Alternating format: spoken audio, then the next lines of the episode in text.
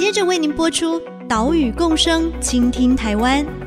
本节目由伟创人文基金会赞助。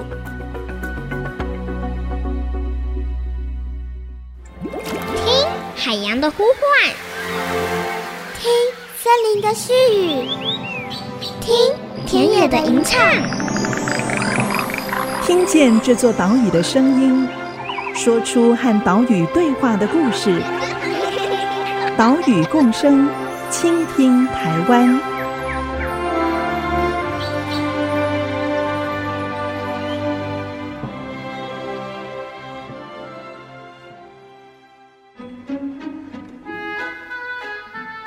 倾听岛屿的声音，挖掘环境的故事。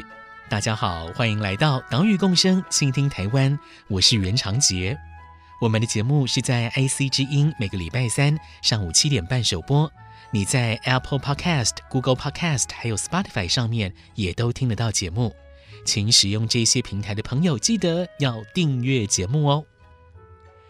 石虎这一种一级保育类的猫科动物是经常出现在台湾的媒体版面，不过大部分都是不好的消息，像是前几天有西湖哥还有勇哥这两只石虎被犬只咬死上了新闻，在五月六月份的时候还有石虎路杀、石虎七地有光电厂进驻的消息，可以看到石虎生活在台湾真的是危机四伏。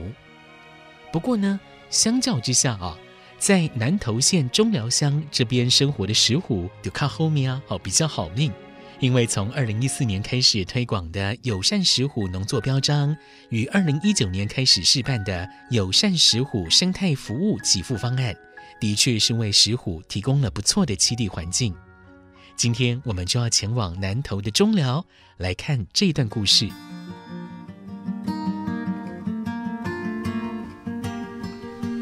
现在我们所在的地点是南投县中寮乡的，这是南投县蔬果生产合作社。现在在我身边的是特有生物研究保育中心的助理研究员林玉秀老师，老师您好。是长杰你好，很少人有这么厉害，把 全部的文字都是念对的，非常不简单。是，那在早上的时候就已经有好多农友陆陆续续的把他们的这个蔬果，尤其是香蕉哈，因为中寮产香蕉非常有名，把他们的这个香蕉呃送过来，而且呢当中有很多都是友善食虎的农友哈。是，老师可不可以为我们介绍一下这里？好，这边其实是友善十五农作的一个蛮重要的集货场，然后就针对香蕉。那香蕉其实大家都知道，我们平常吃到是黄的香蕉，实际上在采收的时候是绿色的。对。那它需要一些催熟的程序才能够送到我们的市场上。那这边其实他们每一个礼拜四，嗯，就会在这边集货。所以有机农友就会陆续的交货来这边，是那包括最主要要上架到家乐福的香蕉，就是从这边运出去的。嗯，对嗯，所以像今天也是有另外一一批人已经送货到那个云林去了。哦，对，了解。所以大家如果到家乐福架子上面看到有善食虎标签的，对，有这个标章的香蕉，几乎都是从中寮这边出来的，全部，对，全部都是从中寮这边出来的。对。位于中寮乡八仙村的南投县蔬果生产合作社，是在去年八月的时候成立。农友社员的香蕉送过来这里，会进行清洗催熟，然后再送到云林的生阳农产公司，供应到家乐福的各间门市上架。如果你有到家乐福看到香蕉上面贴着“友善石虎农作”这个标章，就一定是从这里送出去的。我们仔细看标签，上面还会标示种植农友的姓名。好，我们也都可以上网查到这些农友的故事。为什么会有友善石虎标章呢？它的推动当然就要从石虎面临到的生存危机开始说起。最主要其实还是所谓栖地的丧失跟破碎化，因为人类需要比较多的环境，那我们会去使用这些土地。伴随着这样的问题，其实就有一些事情会发生，像大家可能从石虎的死亡事件最多就会听到是路杀，因为我们人会开马路去这些环境。所以车祸的数量其实每一年也真的都是一二十笔以上的。嗯。那另外呢，有可能说，因为从七地的丧尸破碎化，我们又带了一些流浪猫狗，那流浪猫狗其实对石虎也是很直接，像最近其实都有直接致死的一些案例发生，所以流浪猫狗对它的影响也蛮大的。那另外也有说，因为很多人都知道石虎可能会去偷吃鸡，或者是入侵一些禽舍，所以有人就会用兽夹或者是毒药把它毒杀。那甚至有一块跟栖地无关或人类无关。呃，人类的开发无关的，就是还有人会觉得养石虎很酷，所以我们知道的是，还是有非法圈养、繁殖甚至贩卖。那这部分其实只要有市场，就会有人再去捕捉啊，所以这就会变成石虎的野外生存威胁就越来越多。哎，所以这也是我们比较呼吁说，大家真的不要想养野生动物，而让他们可以在野外自由自在的一个生活。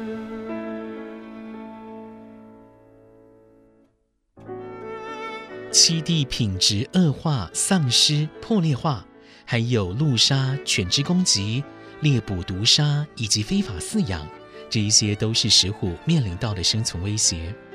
而友善石虎农作标章的推动，就是想要解决石虎栖地的问题，要营造出更友善石虎的生存环境。尤其中寮乡又是南投县石虎分布的重要热区。好，我们其实二零一四到二零一六就完成南投的石虎的普查，那就发现说，其实中寮乡跟集集镇是一个相连的哈。嗯、其实中寮乡大概有一百四十九平方公里，集集镇只有五十平方公里，也就是整块大概两百平方公里的范围，是我们认为石虎的分布热区在南投的部分。哦嗯、所以这也是为什么我们会从这一个区域开始推友善石虎农作。一个很关键的原因，就是这边其实就是石虎的分布热区。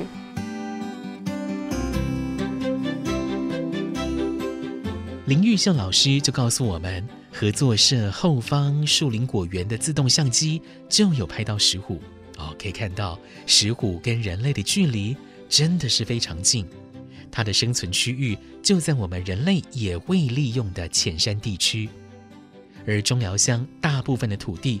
就是这一种浅山的缓坡丘陵，而且呢，因为农业的关系，有许多果园、香蕉园，当然石虎也会利用这些果园区域。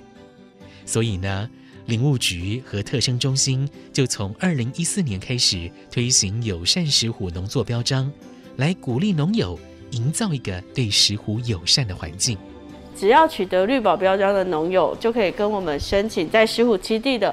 就可以申请我们的友善石虎农作的标章，那我们就会再去确认他对于石虎的相关友善作为。那因为后续我们就发现说，有一些农友，因为他有已经有取得其他的有机验证标章，那他为了取得友善石虎农作，他又去取得绿保标章。其实我们会觉得在资源上，因为这些验证其实都是政府有相对应的投入跟成本，所以我们就想说，那如果有机农友已经取得有机认证，表示他在农法上没有问题，嗯、那我们再去针对他对石虎友不友善，我们来做一个评断。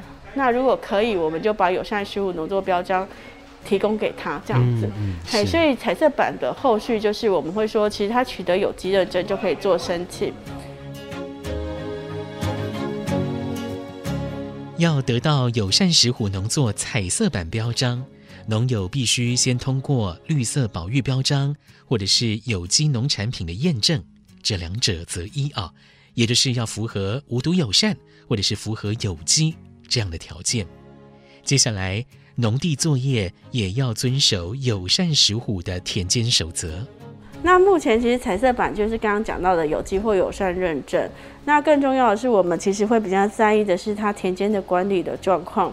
包括石虎，其实它需要躲藏、需要觅食的空间，所以农地上要保留三十公分以上的草。哦。那再来就是对于石虎不友善的事情哈，包括如果你会用毒鼠药、会用兽夹，当然都不行。嗯、那甚至我们还有一个规范是，我们的农友不能放养他的狗。嗯。如果他的狗完全放养的话，其实对石虎可能造成威胁，那他也不能够有这样的行为。那这是我们对于我们农友的一个基本的一个要求。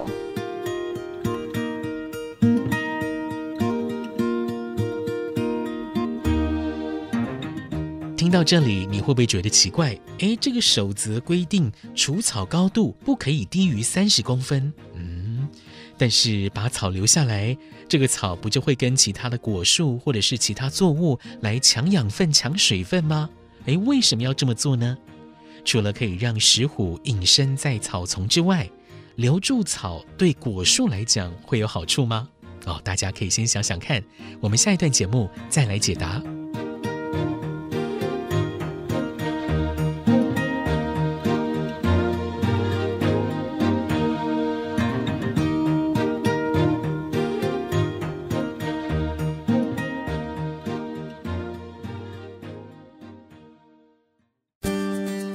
现在我们来到了中寮乡的翠岭峰农场。现在在我旁边哈，在农场散步的是农场的主人吴念颖。你好，你好，大家好。呃，我是翠岭峰农场的负责人吴念颖。我们可以看到这个农场里面哦，好多香蕉嘛，这个是山蕉是不是？啊、呃，是山蕉哦。所以你们农场主要作物是香蕉？呃，主要作物是香蕉，那还有少部分是龙眼。嗯、整个农场面积大概有多大？呃，农场的面积大约是两甲六分，还蛮大的，还还蛮大的，对啊，还蛮大的。哎，实际上是已经快三甲，但是实际实际上有种植的应该大概是两甲六分。嗯，那我看到你们的田区草也都是留的比较高哈。嘿，对，嗯、草都是超过三十公分。这其实也是符合。友善石虎彩色板标章的一个要求啦，田间的守则啦，就是希望是草生的栽培，然后是要留草到三十公分这样的一个高度。你们一开始就是这样子种吗？呃，香蕉的部分，因为我的要求是我不除草，嗯，哎、哦，所以我是全年几乎都是这样子的高度。哦，一开始就是这样子吗？一开始就是这样，哦、所以他一开始这样要求我的时候，嗯、我会觉得说。其实没有太大差别，因为我一直以来都是这样，嗯就是、这样子嘛。哎、嗯，对。IC 之音 FM 九七点五，欢迎回来，岛屿共生，倾听台湾，我是袁长杰。刚刚听到的这段访谈是在中寮的翠岭峰农场，跟农场主人吴念颖聊天。他的农场生产的香蕉有取得友善石虎彩色标章。吃起来啊是又香又软 Q，而且非常甜。念颖姐她是为了先生的健康，所以采取有机耕作，也都不除草。虽然果园看起来没有那么清爽，但是整个环境啊是对人好，也对动物好。我就看到了好多不同种类的蜘蛛在田里面结网，哦，这个呢就是农场环境生态健康与否的一个指标。刚刚我们有提到，要取得友善石虎农作的彩色版标章，要先通过绿色保育标章或者是有机农产品的验证。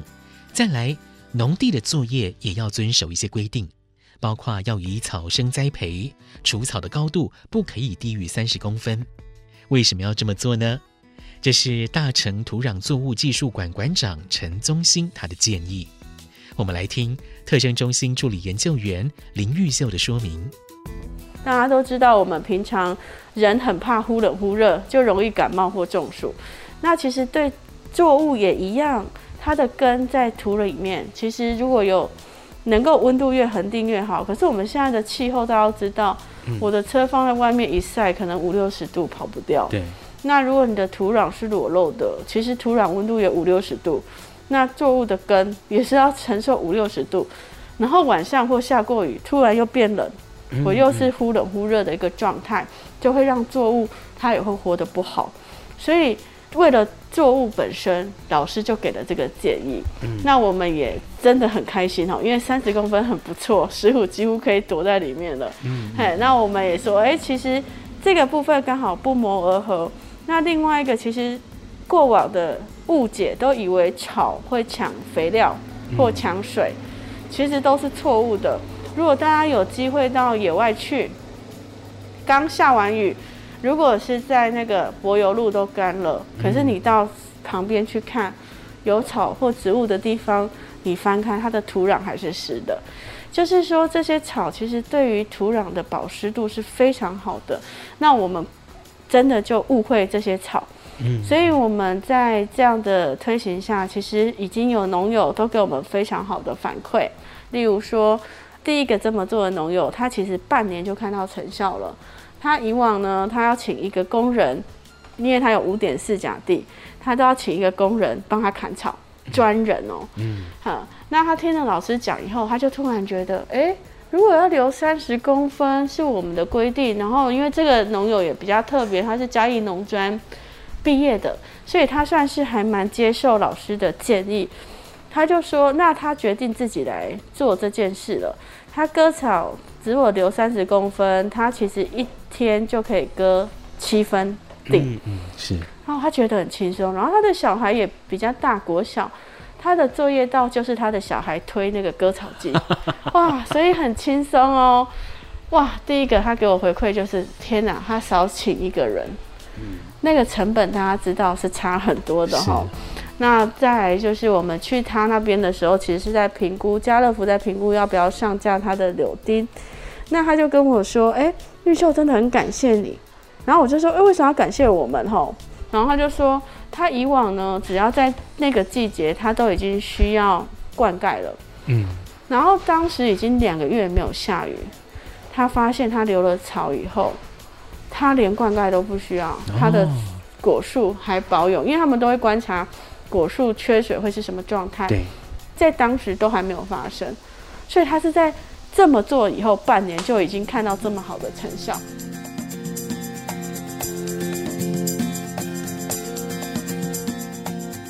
真的是没有想到哦，杂草不是敌人，而是果树的神队友。同样也取得了友善石湖彩色标章的二陈农场主人陈进福，他也发现把草留高之后，土壤就更保水了。呃，我刚开始是比较短，比较矮一点。对，然后因为特生中中心有找陈老师来上课，他的草生栽培的好处，以后听完以后，哎，觉得是草生栽培对地面的温度会降得很低，而且它的微生物在分解养分的时候也会比较丰富一点。嗯，那我就。起初来做一个实验，哎，的确香蕉树长得也是蛮漂亮的，嗯嗯，而且它的水分不会因为天气的高温马上就蒸发掉，底下一挖起来都还有保持一个湿度，所以说对香蕉成长来讲是一个很好的一个草生栽培，是一个很好的方法。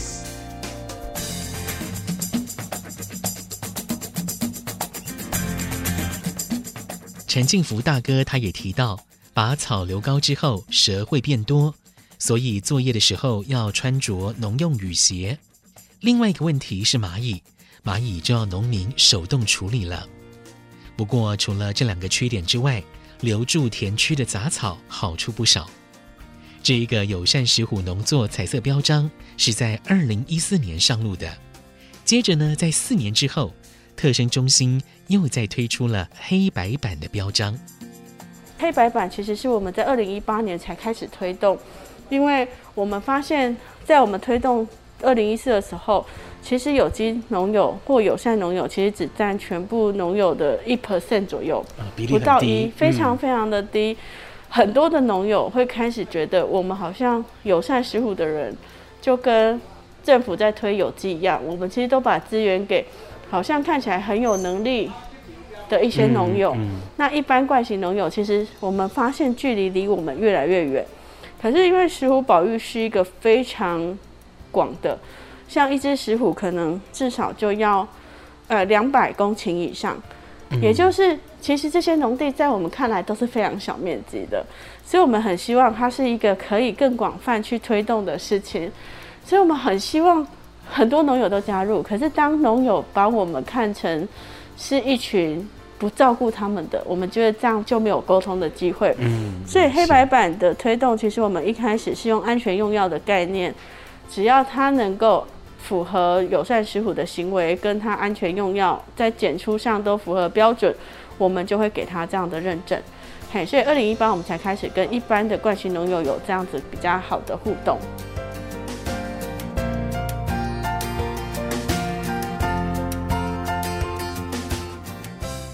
扩大参与面，让使用惯行的农友不会有被拒于门外的感觉，也可以一起来爱护石虎，所以推出了黑白版的标章。这表示说是具备了安全用药观念，也取得了产销履历的作物。未来说不定农友他就可以往彩色版标章来迈进。像是吴念颖、陈进福两位农友也都很认同友善石虎标章的推行。对这个标章，我觉得是说，因为他要申请不是那么容易。嗯、那因为他还是有基本的门槛。好，呃，比如讲说，他就是呃，不能撒农药，对，啊，不能用除草剂。啊，那对我来讲，或许我是一开始我就是这样子在从事农业，所以这个门槛对我而言，我是觉得我可以接受。嗯，那我觉得这个标章是对农夫的一个肯定。嗯，嘿，然后也另外提升我的价值。嗯，好，我香蕉的价值，然后对消费者呢也是一种保障。你像我朋友在台北买到我的香蕉，就讲，哎，你也有石虎标章了，他也更认识石虎了。他说：“石虎是濒临绝种的动物，那我们的田区里面用石虎标章，表示说我们对环境的维护，嗯，也是一个守护者。所以说，消费者他的观念就是肯定我们在这一方面的努力。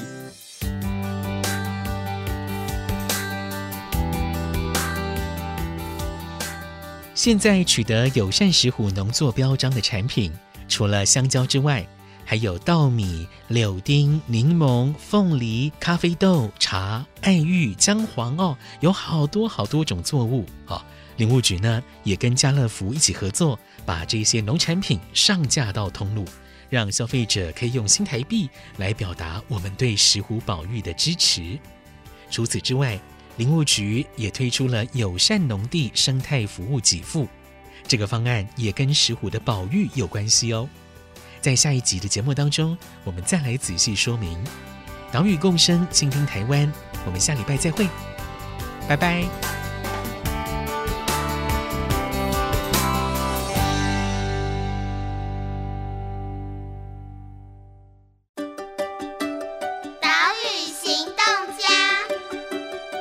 是翠里峰农场负责人吴念颖，欢迎大家来中寮吃香蕉，来南投玩。然后能响应环保，垃圾不落地，一起守护美好的环境。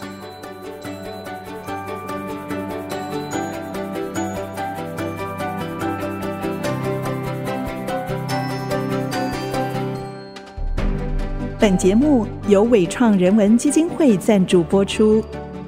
伟创人文基金会秉持永续的经营承诺，邀请您一同为这片土地发声。促进人与自然的平衡与和谐。